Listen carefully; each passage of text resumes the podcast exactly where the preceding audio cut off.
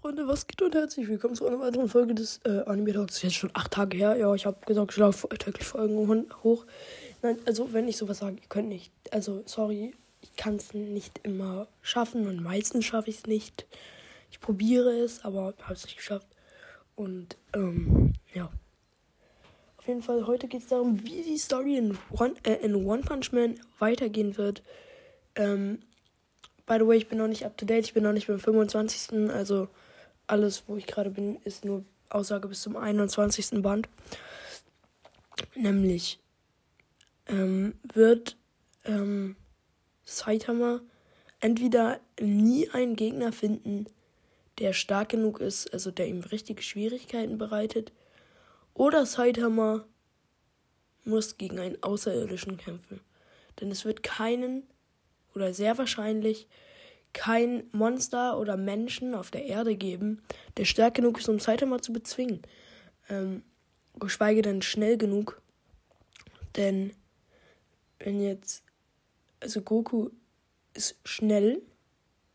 Ich werde mal ganz kurz diese Goku vs. Saitama Sache aufgreifen. Das ist ja wirklich so ein richtiges Fan-Ding. Ähm, die Saitama-Leute, also die One Punch Man-Fans sagen, Saitama wäre stärker. Die Dragon Ball-Fans sagen, Goku wäre stärker.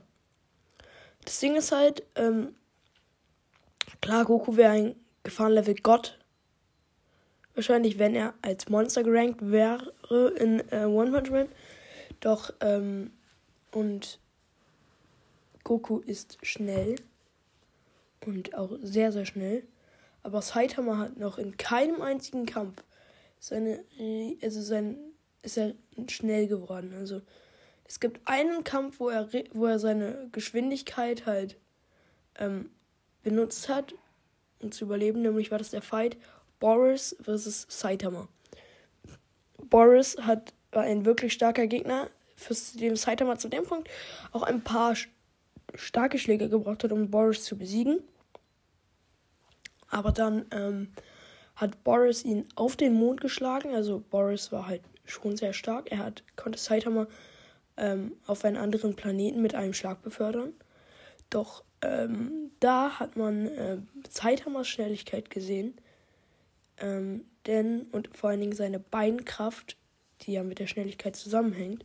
Im Video dazu gesehen, es wurde berechnet, wie lange diese, also wie schnell Saitama hätte, äh, also Saitama ist vom Mond zurück auf die Erde gesprungen. Es wurde berechnet, wie schnell Saitama war. Saitama war schneller als Lichtgeschwindigkeit. Also ist in unter einer Sekunde zum, also vom Mond wieder auf die Erde zurückgebrochen. Ähm, und Lichtgeschwindigkeit kann Goku nicht toppen, soweit ich bin. Alle Dragon Ball Fans, schreibt es mal bitte unter die Kommentare. Ich bin Dragon Ball, ich bin überhaupt nicht drin in dem Game. Ähm, ist einfach ein Profilbild so. Ja, zum Beispiel für solche Folgen. Einfach, weil es mal erwähnt wird, ist es auch im Profil drin. Ähm, und ja, das da ist es halt so, dass ähm, Saitama halt, denke ich mal, was Schnelligkeit angeht, was ja eigentlich Gokus Sache ist, gewinnen würde. Ähm, ich denke, dass wenn Saitama äh, das, dem Kamehameha nicht ausweichen kann, dass er vom Kamehameha verletzt werden könnte. Und ähm, ja, ich weiß nicht, ob er dead gehen würde vom Kamehameha. Ich könnte es mir eventuell ja. Aber ah, ich meine, es hat ihn auch nicht gejuckt, als er auf den Mond geballert wurde. Man weiß es nicht. Ich kann nicht sagen, ob er vom Kamehameha sterben würde. Aber ich glaube, es würde auf jeden Fall Spuren hinterlassen von Gokus Kamehameha. Und ich denke, dass ähm, er tatsächlich Goku nicht one-punchen könnte.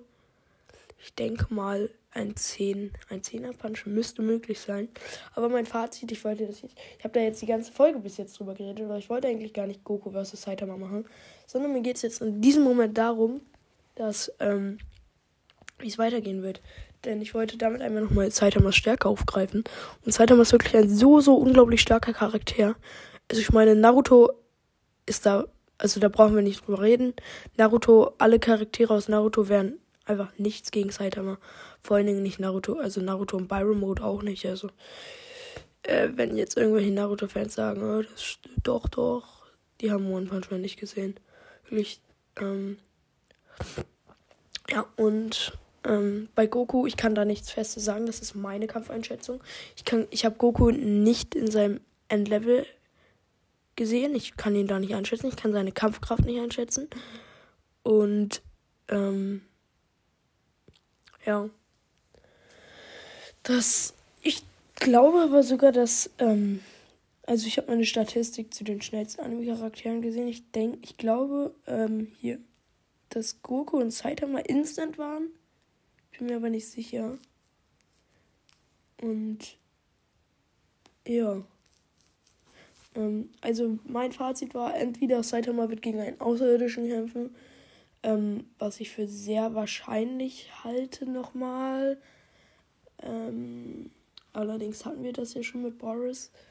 Oder Saitama wird ähm, nie seinen Stärk einen starken Gegner finden. Und die Story wird irgendwie enden. Man weiß es nicht. Oder ähm, was ich sehr unwahrscheinlich halte, ist, dass ein Monster, was extrem stark ist, ähm, was sich neu auftut. So, oder man weiß es nicht, dass jemand von der Erde Saitama besiegt. Der verhalte ich für unwahrscheinlich, aber ja, so viel von mir dazu und haut rein.